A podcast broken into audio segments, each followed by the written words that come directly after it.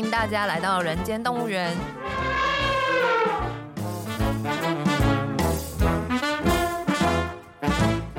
这是厌世姬为了编剧工作外出取材，访谈多年政治与企业幕僚的经验，并交流两个世代斜杠者的生活与想法。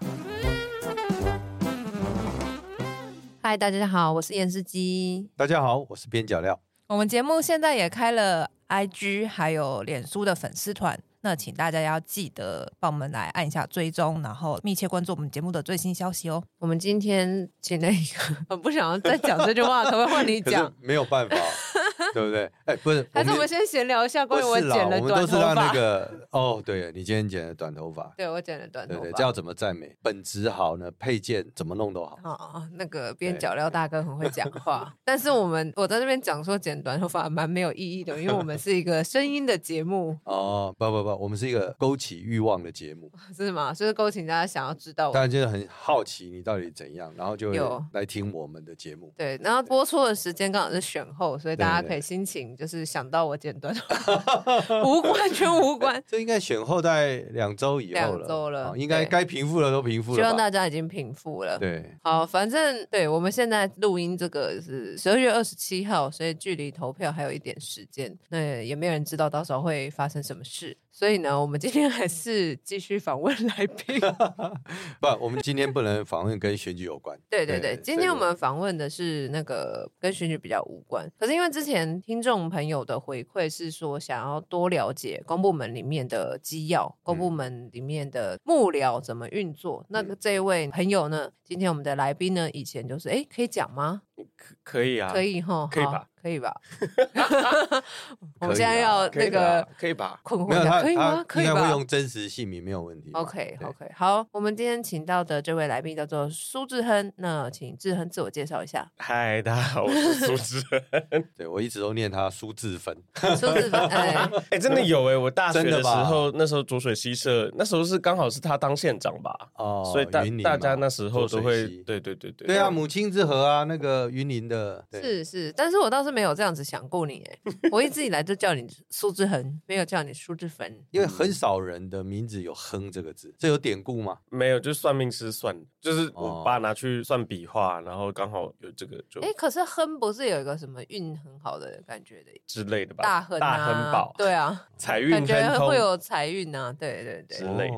那志恒现在被大家知道应该是电影的研究者，对吗？嗯，算是吧。好，然后你要不要稍微介绍一下你的经历？我以前是台大社会系、台大社会所毕业的，毕业以后，然后去影视厅中心当了一年的研究员，之后就在文化部郑丽君部长那时候，在他的部长办公室当纪要、当幕僚这样子，当了三年，到他二零二零年离开这样子。那么聊一下你的那个电影研究的部分。我以前是研究台语片的啦，就是五六零年代的时候，那时候台湾有非常多的台语电影，然后我的研究就是在问说，为什么台语电影会瞬间消失？那其实背后跟这个国民党政府当时利用这个电影从黑白到彩色的技术转型的时候，他们的这个相关的政策怎么样去引导大家不拍彩色台语片而拍彩色国语片的这种门槛有关啦。所以其实是跟文化史或跟文化政策本身也有一点关联，这样子。也有出一本书嘛，对吧？哦，对，就叫嗯，敢玩的电影史，对对对，就在。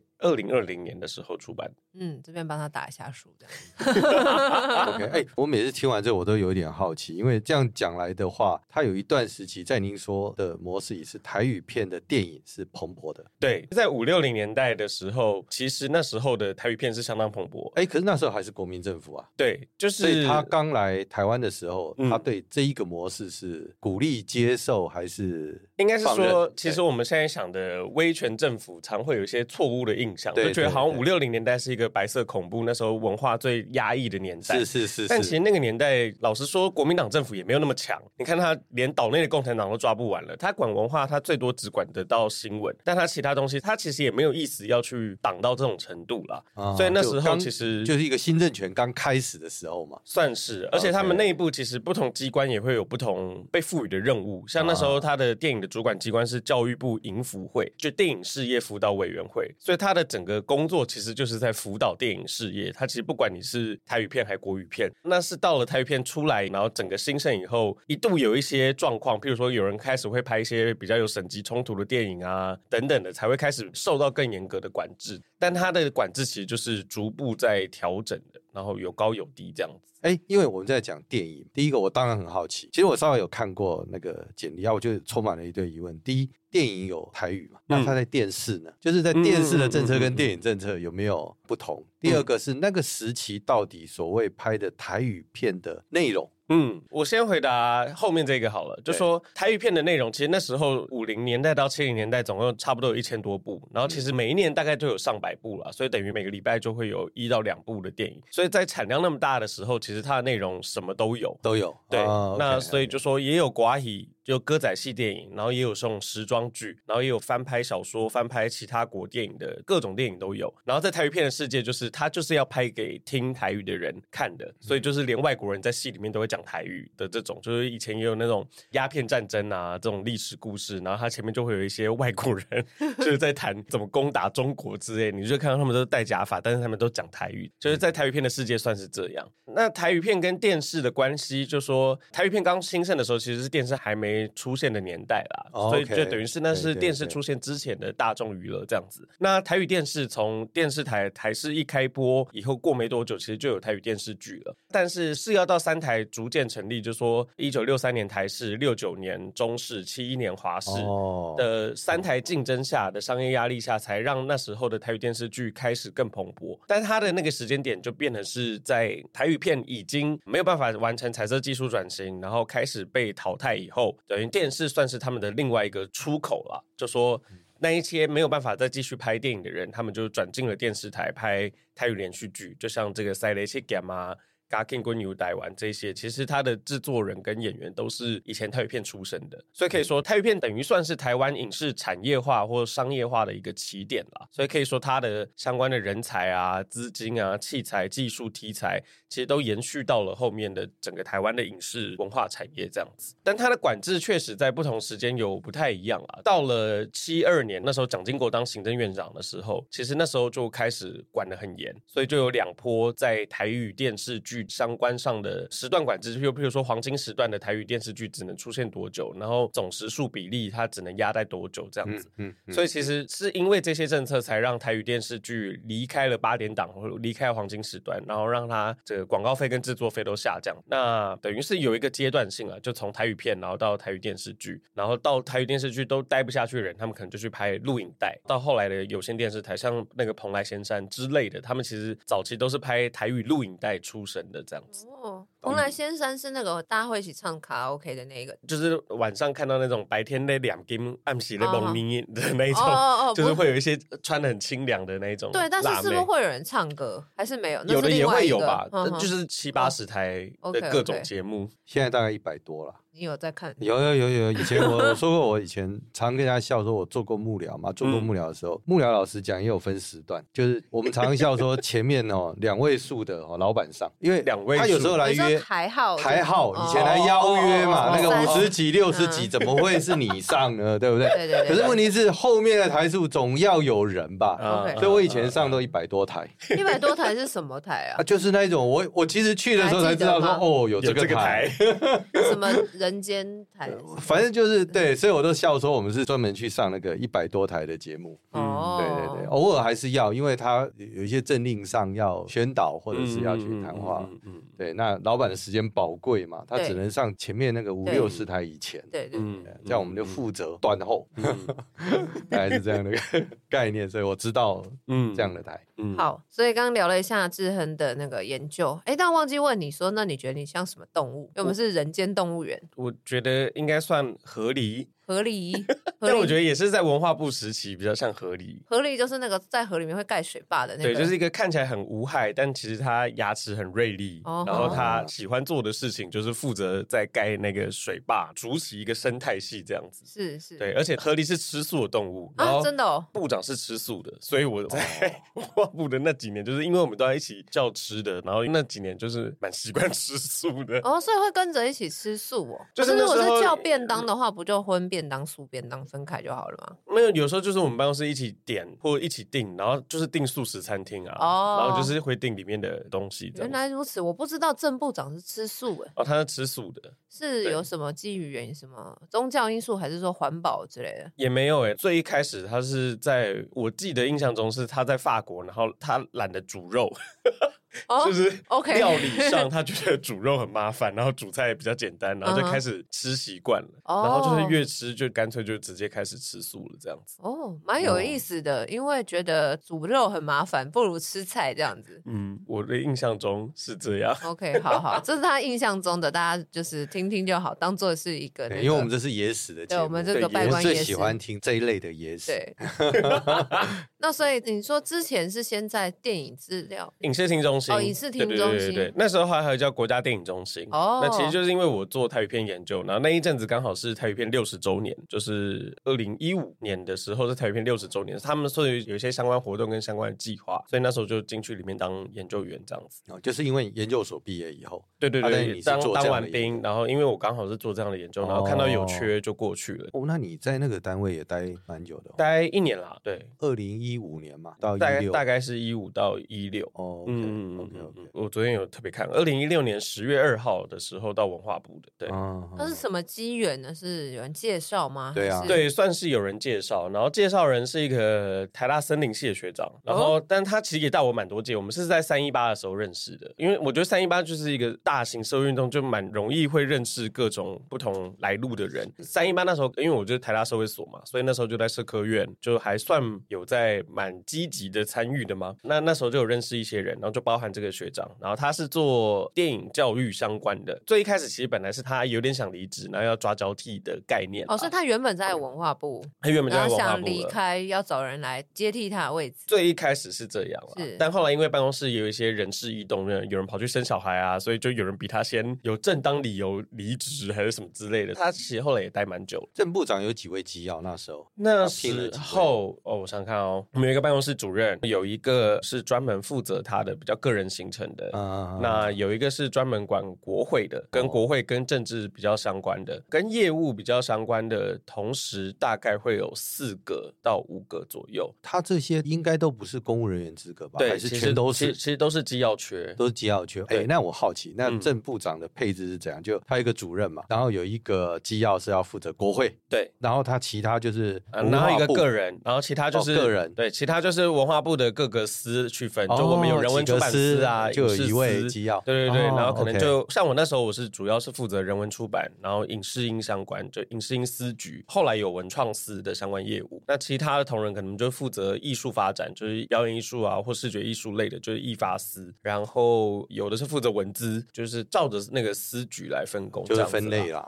对对对，分类有几位机要是负责几个司，我们在部里面是这样分的。哦，对，但这个分法其实就每个部长其实都不一样，都不一样，都不一样，都不一样。我为什么会这样问？就是因为我的经验，那时候我去的部部长，他的主任是文官体系，嗯，那严格说，他的机要只带了一位，嗯，所以带了一位，你一定会觉得，哦，那你一定很厉害。No。带了一位就表示这一个做不了什么事，他必须相信主任秘书，就是说他需要相信原来官僚体系，因为你看他有私人嘛，对不对？有私人的东西要处理，有部这么多的业务要处理，对，怎么可能？其实想来是不可能，所以你就必须要相信文官体系，对啊，这个就是风格问题。你当年的部长，其实他要带机要进去也是可以，因为他可以带五个，对对对，我觉得印象中间是可以带五个，相信文官体系，所以他这是个习惯，对哦，有时候人家会认为他是相信的，那我常常在比较大历史观来看，就是他会看着前面的人，例如说前面的人带了很多机要，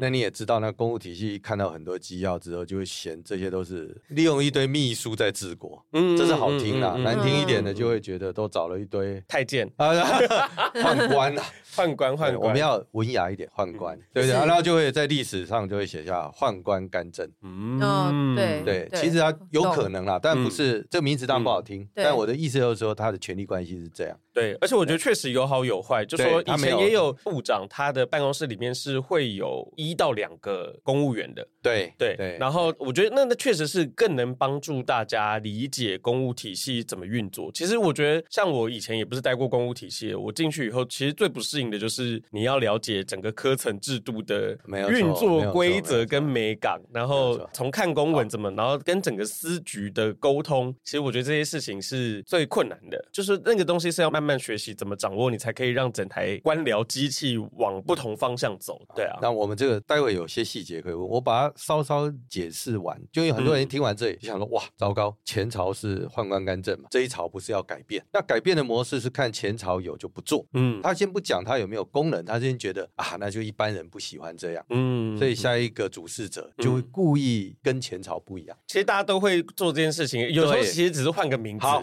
那就有趣了，那就换成我们嘛，哈。我说为什么我检讨？因为他只带了一个鸡啊，嗯，那个机要就是你吗？就我啊，就是他就带你。不，他还当然他主任是文官体系上来，嗯，所以他认为这个主任会理解文官体系，嗯，那机要呢？哎，就一个机要就好，所以他必须相信谁？相信主任秘书，对不对？相信原来的官僚体系，嗯，好。对，当你在相信官僚体系的时候，这就时候一个问题是，其实部长是很难掌握所有讯息，对，因为最了解的在主秘那边，对对对，在，所以我就说，他就会创造另外一个可能，因为所有的消息权力都在原来的体系。嗯，他就会产生朋党之争，因为哦，你说原本的官僚体系他就有喜好嘛，因为不是到中央掌握权力，总有人在分配嘛，嗯嗯，他就会产生新的问题。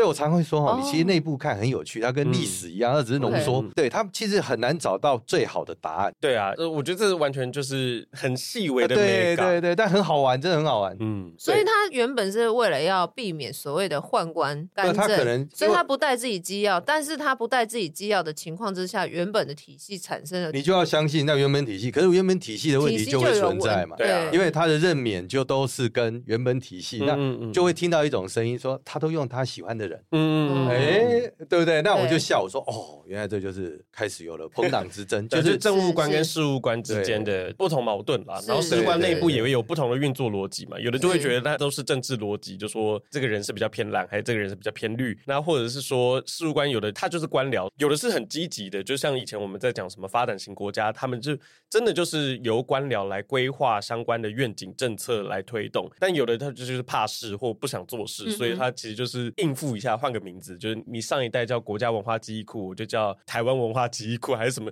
就是其实有很多的同一个东西，它就是换了一个，就只是换个招牌这样子。所以仔细观察这件事情，其实是蛮重要的。而且我觉得进去以后，你才会开始学习到这些事情啊。不然你对外面的人讲，老实说，其实一般人对文化部跟市政府的文化局，其实他们根本就分不清楚什么是什么活动的单位，对，他们就觉得啊，就是管文化的，但是他自己也搞不懂你是什么层级，然后管你的是议员还是管你的是立委。就是很多人其实连一般这些都不会知道了。那你们前朝是龙部长吗？没有没有，龙部长是文化部一开始的。对对对对对。哎，可是我们中间嗯没有你你有轮，因为你应该是有轮替，你是二零一六嘛？正部长是正部长是第一位，第一位对啊，所以他前一个就是国民党，就马英九最后一个部长，后面好像还有 我有点忘记他名字，因为我不是在二零一六年第一年的时候进去的哦，我是在二零一七年，就正部长已经当了一年部长以后我才进。进去的，所以其实他们第一年，其实我觉得第一年应该是最困兵荒马乱、最困难的一年啦。因为就说整个新团队要跟整个文化部磨合，磨合，对对，然后你们要带着自己原本写的个文化政策白皮书，然后要开始去调那些事情。这样，我有对这个我完全都可以理解，因为我们这个国家有趣，我们这个国家里头没有部长交接手册，所以。我觉得没有这种东西，本来就没有档案之类啊，就是说在部长室没有，因为他本来是原来的官僚体系就建立了他的，对，所以你知道那个时候一开始一走进部长室的时候，我们是看到成堆的公文。哦，官僚体系想要知道，因为他怎么分权哦，嗯，但每一个部长都不一样啊，嗯，所以第一件事情是他先把所有东西都堆给你，看看你怎么分，嗯嗯，所以他们在观察你，哎，对他透过你的权力分配来观察你。你的做事方式，你的做事。方式，跟你到底懂多少？嗯，是啊，是真的，真的。没有，那就你又看到一堆东西嘛。然后第一个是说，哎，你可能之前就要先做过功课，至少你要知道它有几司，对，几司是怎么分？嗯，对，你公文不能分错啊，权力不能搞错啊，政次看什么，常次看什么，那其实是要一个分配嘛。但我觉得郑部长他那时候交接比较好好的是，他等于在前朝的时候，他就是立委，然后就是教科文的立委，所以其实他对于那时候龙部长到后来洪孟启部长的时候。的相关的运作，他其实是理解的。然后各司局长其实也都大概知道。然后其实，在不同任的时候，各司局长都会来，就是有一些基本的业务报告啦，然后都会来确定一下再来的方针跟做事情的方向。那你之前在影视的这个，它是属于国家的吗？国家电影中心，它其实以前是个黑机关，它以前是财团法人啦。然后，然后也是在郑部长任内的时候立了这个设置条例，然后就是行政法人国家电影及视听文化中心。当时设置条例过了以后，它现在就是。文化部底下的这个行政法人，嗯，对。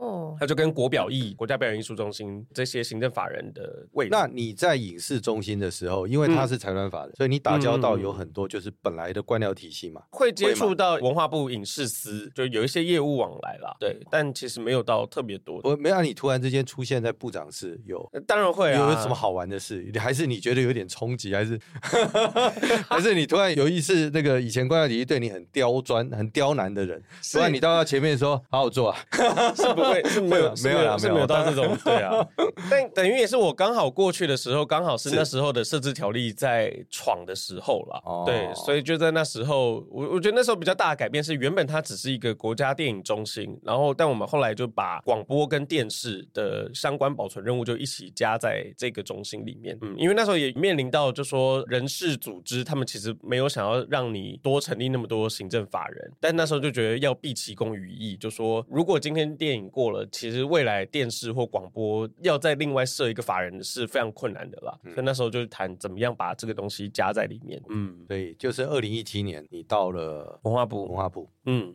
你待了多久啊？待了三年，就待到郑部长离开，哇所以中间还有一次二零一九年，那时候内阁总辞本来真的要走，所以那时候是本来真的都已经打包好了。然后我还记得，哎，你看他有经历过总辞，对对对，就是行政院内阁总辞。然后那时候郑部长原本就想要离开，哪哪一年？哪一年？二零一九年，应该是民进党。大败败选，败选，对对对对对对对对。那时候的行政院长是赖清德，对嘛？他就总辞，总辞，所以部长也一样要跟着离开，这样跟着离开。然后他那时候是决定，他就想要离开了，这样子。我们问个密室好不好？那谁留部长？因为他一定有写辞呈，嗯嗯，有 有非有非常多人留啊。那时候他说要辞职的时候，底下的司局长当然也有很多没有没有没有，你你这样你讲的是情绪啊。我的意思是说，上面当然是院长啊，就苏贞昌啊，是新任院长，所以他是等到新任院长。来，对对对，然后院长就留任他。那时候就有说苏贞昌的第一个攻击，就还没上任的第一个攻击就是留住郑丽君了，因为那时候民间有联，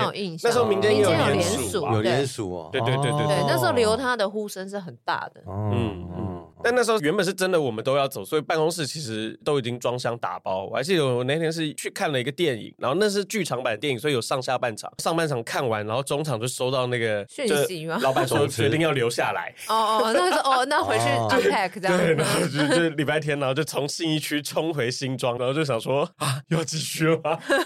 所以本来心里已经做好要放假的准备，想说终于不用工作了啊。对对对，原本就觉得啊，三年。已经差不多了，这样子，然后没想到最后就又多待了一年。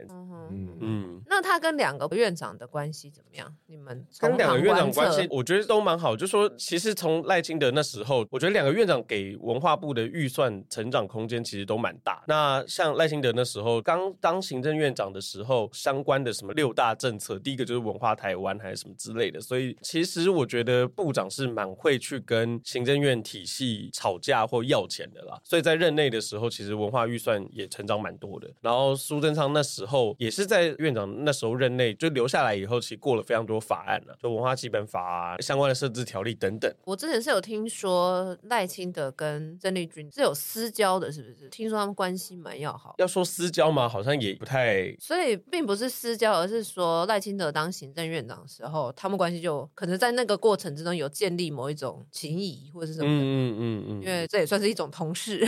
对啊，他们那时候蛮尊重文化部的一个院长啊。OK。对啊，因因为以前文化部真的就是预算最小的部会啊，所以其实很多人都不会觉得它是什么，或者它有多重要这样子。嗯、那我觉得郑部长算是蛮愿意为文化部吵架的部长，所以那时候不管是在预算还是在相关的法案要通过的时候，其实院方面其实都蛮帮忙的啦。我会这样讲是因为很久之前听到一个八卦，搞不好也不是八卦，搞不好是真的，就是说，因为现在不是赖清德是搭配萧美琴嘛，嗯，就之前其实是有问过郑丽君的，这你应该有听说过。我也是听说，因为我后来就也离开了，所以相关的细节其实我也不知道。所以我那时候很讶异，因为我并不知道，就是我对这个关系没有很了解啦。嗯、但就是我听到的时候，我是蛮讶异，说哦，原来他们俩关系这么好，好到是说他有去征询，说问他有没有意愿去担任他的副手，嗯。关系是拜官也是啊。即即使现在的那个政策白皮书，其实也是对对对，郑部长清平台那边在弄。对，但是因为我是先耳闻说，好像有去问他要不要当副手，之后再看郑部长去做白皮书的时候，就觉得哦，那他可能是真的是有关系还不错这样子。嗯，对啊，嗯嗯。哎，那我也很好奇，你从影视中心好了，嗯，到了部长室担任机要，然后你有几个司的沟通是，嗯嗯，由你这边会去对焦。对，我觉得那个对焦真的是最困难的，就说，但他就很像小时候在玩那种传话，然后就是来宾就超级比一比，然后从一开始比歪，然后后面就会整个歪掉这样子。就说这件事情是真的会发生的，所以其实我觉得最难的就是怎么样去精准的传达指令或想要的方向，要对焦这。这件事情其实有时候会很困难，而且就有时候你又不能太越级，就说你不能跳过司长，直接去跟科长，甚至直接跟承办沟通，还是怎么样？所以其实有时候就是在那个过程当中，就要拿捏之间的平衡这件事情了。所以你大部分沟通的都是跟司长，如果主要要交代事情的话，是跟司长没错，但跟科长跟承办多多少少，譬如譬如说有时候他们会要催公文啊，就说公文 卡住，然后诶承办也有时候也是会直接打过来，或者说有时候是。有一些细节，譬如说，我们的工作其实就是要负责跟着看公文，然后或说这个司局的相关活动要帮忙写致辞稿，或者说脸书贴文等等。OK OK，对。然后致辞稿，其实我觉得郑部长是非常认真在准备致辞稿的人。就说有的部长他就是去到那边，然后就是随意聊天这样，但他就是任何活动他都会有完整的致辞稿，然后他算是蛮盯紧的在准备这些事情了。我觉得准备致辞稿的时候，就会跟承办人，你就需要了解更多细节，这一案到底的。状况是怎么样？然后跟目前的相关政策，所以承办上来之后，司长上来之后，都应该已经都附好部长的致辞稿了。但其实都不太，我知道到你的时候就要 就会整个要自己要这样修改。对对对，哇，那你工作量也很大。万一是这样的话，就常常在改。其实那时候工作量蛮大，就说又要跟着开会，然后致辞稿，然后或是那时候还有很多有的新闻稿也会过我们这边，譬如说像某某人死掉啊，像那时候余光中死掉啊，然后我们要写过世。对对，文化部要表示哀悼的时候的那个东西要怎么写之类的，这些东西也会要负责这样子。然后还有相关的脸书贴文啦，然后跟新闻回应啊。哎，那你会不会觉得有一个现象，就是反正到你都会改啊？那所以那个从下头往上送，他就他就乱写吗？他不会乱写，但他比较无所谓，因为他会觉得，嗯嗯，反正到最后，其实我那时候也觉得很不适应这件事情，就是说有时候你也会觉得说，其实很多东西在这个过程当中会变白宫了，但那时候就会被说不要，就说不要干扰文官体系嘛，有点类似这种东西。就是我觉得我中间就会有一些很，我又是办公室里面最嫩的，就最一开始的时候，我又是里面最嫩的。然后到底你能够沟通到什么程度，或者说你能够介入到什么程度，然后有些东西你能改变到什么程度，其实那个东西就是一个很微妙的办公室跟文官跟政务官之间的那个平衡。OK，对啊，okay, 对，但确实我觉得我后来都有联络方式嘛，所以也都会直接说。可能可以直接给我们什么样的资讯，然后我在改的时候也会比较方便。就他可能不用写成稿了，他提供资料，反正稿最后也是你们写。就谈餐什么之类的，嗯、对啊。但他们规定上，他们还是必须要写一个致辞稿这样。但那个我觉得那个是可以慢慢磨的啦。就说你跟市长，就他们其实听久了以后，也会大概知道部长的致辞稿风格大概会是什么样子。然后像郑部长，他其实是念哲学，所以我觉得跟他对稿，或者说他要背稿的时候，其实他最需要理解的就是整个结构嘛，就说。我这个要谈什么，然后有几个重点，这样子就是把那个结构理清楚，然后跟这一场有一个特色，还是有一个象征，一句媒体直接可以扩成标题的话，之类的。就说我觉得学习写致辞稿这个过程对我来讲也是进步蛮多的事情，就是我也是我学到蛮多的事情这样子。嗯，嗯，我同意哦，我也分享一下，因为以前去到部里头，我就先讲一件事，我都跟大家讲说，我不是在做部长的纪要，我是做大家的纪要。嗯，所以那时候在写致辞稿哦，一开始我会到科长以下，嗯，陪他，嗯，我我刚才讲说，我哈最重要有一件事情，我们都希望早下班，嗯嗯嗯，对不对？我们不想要在这里搞到八九点，所以我们两个是同舟一命，嗯，所以我们就想办法让这个流程哦，那个服务的流程到最前端，想办法把它弄好。嗯，但请你不用担心，万一啦，部长看了不满意，你就说都是机要的问题，都是机要说要改。然后，部长确实会，他就会念说，啊，那个机要越挤，其实无所谓，因为他换不掉你，嗯，因为他只带一个人。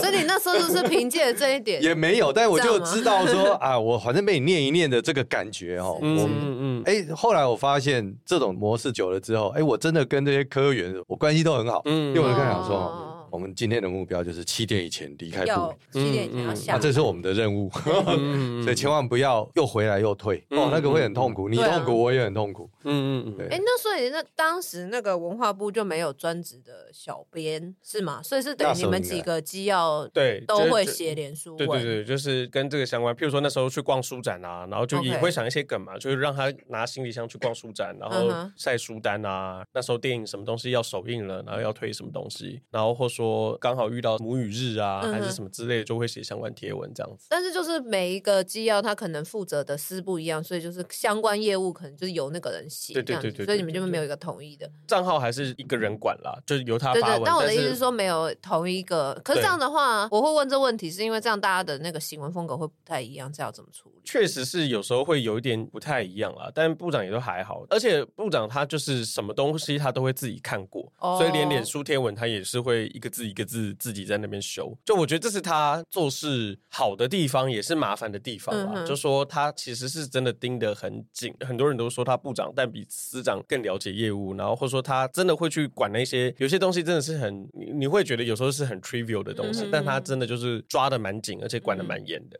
而他其实也是会，譬如说他有时候也是会自己搜自己的名字，他是一个很在意舆情的人啦，那也很在意大家的批评或各种意见，是，所以其实。反而是那时候就变得是，我觉得某种程度上也蛮民主的嘛，就说只要你在脸书上或在哪里有写一些意见，其实他都会看到，然后就会有相关的处理这样子。那就是跟人选之人的那个这篇报道只有二十七个人按赞，所以那时候你看到这句话的时候，觉得心有戚戚焉。有啊，就觉得 就真的是这样啊，就志亨呐，星星之火可以聊。对，但但真的确实是这样，就有时候你你真的还是会觉得，其实也不是不该做了，就是那些事情有的就是真的该处理的。事情这样子，只是就是各种轻重缓急嘛，我也不知道。嗯嗯，但你会不会有个概念是，他觉得重要，嗯，你觉得根本还好？就我们幕僚里面，当然也会有这种判断啊。我觉得部长是一个信任圈其实蛮小的人。其实我觉得当幕僚最困难的阶段，或者我最不自在的阶段，是刚进去，然后你还不是那个信任圈的人的时候，哦、其实你做事情反而会更卡。因为我觉得幕僚的整个概念比较是，随着你的信任圈，你知道的资讯也会越来越多，那你的能力好不好？其实有时候跟你做事情的能力无关，而是在于你知道的资讯有多少。那其实会影响。那譬如说，像我们的 WhatsApp 里面，可能突然出一个专案，哎，突然出一个事，他可能就会开一个群组。那那个群组可能就会拉一些司局长。但你在不在那个群组，就说有时候就会随着这个人他现在已经被信任的程度到什么阶段了，他可以加入什么样的群组，他可以知道什么样的资讯。那我觉得有时候在办公室里面，就说那个资讯的不对等或不知道的那件事情，其实有时候会让人很卡。就说有时候部长不知道，或部长没意识到你没在那一个群组，然后他讲了一个东西，但你其实根本就不知道那是什么样的东西的时候，就是那时候他也肯定会不信任你啊，就觉得嗯，你怎么这么刷身还是什么什么之类，但其实是你不知道那资讯。我觉得那个资讯的流通这件事情是在政治上其实最麻烦的一件事情了。嗯、对，信任圈这件事情也是，就是说熟了以后，然后其实慢慢你在那信任圈以后，你要跟他沟通什么事情，有时候就会比较快啊。就我们那时候办公室也会有时候会大概知道说谁现在写的致辞稿很容易会过，或者说 就是谁跟他讲话他会听，或者说谁跟他讲说啊这个还好啦，就是他会比较听得进去。嗯、那那时候我们有时候彼此就会互相丢来丢去，就哎，因为他的经历非常有趣哦，他等于是正部长，他的纪要都任用满嘛，对，所以他有好像大概五六个纪要，嗯嗯嗯。那你会不会觉得在那个小的办公室里头有很微妙的竞争关系？因为他有跟他露出了一个尴尬的微笑，这一定因为这个是我、啊、我们那时候孤单的没有办法遇到的问题。对对对对对，我我觉得一定有啊，而且我们办公室大家来来去去，其实也换了不少人，所以大家都有不同梯次。然后有的人是跟他从立法院的时候就已经是他的助理，对。那有的是在写政策白皮书的时候才加入，对。也有我这种，就是过了一年以后才加入，然后也有一些是比我更晚的，可能最后一两年才加入。然后再加上大家负责业务跟大家跟他沟通的习性也都在磨合。那我的意思是说彼此会竞争嘛，难免嘛。嗯，就是一个微小的小社会，其实没有，因为在 business 也是这样。对，各种办公室其实都会有嘛，就是你会觉得有人在推事，然后也会有人真的就是在搞鬼。然后、啊、我觉得我们那个办公室，哎，没有，因为你你们那个办，因为文化部不一样哦，你知道，嗯，他是集了所有的文人在，对。他可能比其他的更麻烦，有一些专业是哈，那个部里头的专业是 independent，嗯，你知道，那个反而简单，因为他的这种专业，这个专业说不上什么话，嗯嗯嗯嗯。然后，因为我以前在的部是这样，对，所以他这种专业跟这种专业是彼此不会很尊重，因为嗯嗯。不懂嘛，因为他这是个很独立的，他这个是最好，嗯。但像文化事业这种东西，哦，这很微妙，我相信他的那个。但我们原则上也还是就说谁管什么司，这个就是他负责。我们基本上也不太会去。不不不，这我要挑战，因为那时候司的切法就已经不可能很 independent。你是说文化部的司？文化的东西，哦文化跟有一些，因为有一些。例如说，我们工业制成，嗯、对不对？那个前段后段哈，那个断点可以很清楚。嗯、文化事业，即便它分成司啊，嗯嗯嗯，对不对？例如说，好，我随便讲台语、中文、客语。你好像看起来是独立的哦，其实它不是哦，因为它会涉及资源，会有一些跨部会的相关事情啦。譬如说，它跟外交比较有关的，它可能就会跟国际交流司跟没有某个业务司会有关嘛。对不起，我们挑战的一件事是这样，我刚讲的那个流程是这样，它假如是一个流程，就这一段走完走下一段，嗯，所以每一段它都是专业。对，然后因为它是独立一段，嗯，你这个不是，你这是选择，你可以选择加重这个，例如选择强调中文，强调强调。到台语，前的那个是可以左右选择比重的问题。我我懂你意思，就是像预算分配，然后预算分配它重视什么？例如说，为什么我会想要问这个问题？因为你做的是不管是台语或台语电影，嗯，对不对？当你会觉得说，民党政府上来，你当把这件事情看得比较重，可是他实际上在真正的政治分配当中，嗯，他会告诉说，我会比以前重，但我不能让你太重，因为大部分的还是嗯讲这个语言的，那他就会有不同的权利关系，它就是左右分配，选择题比 stay by stay 哦困难。嗯嗯，好好好，那我们下集再来谈这件事情。好好，先休息一下，那我们下一次再见喽，拜拜，拜拜。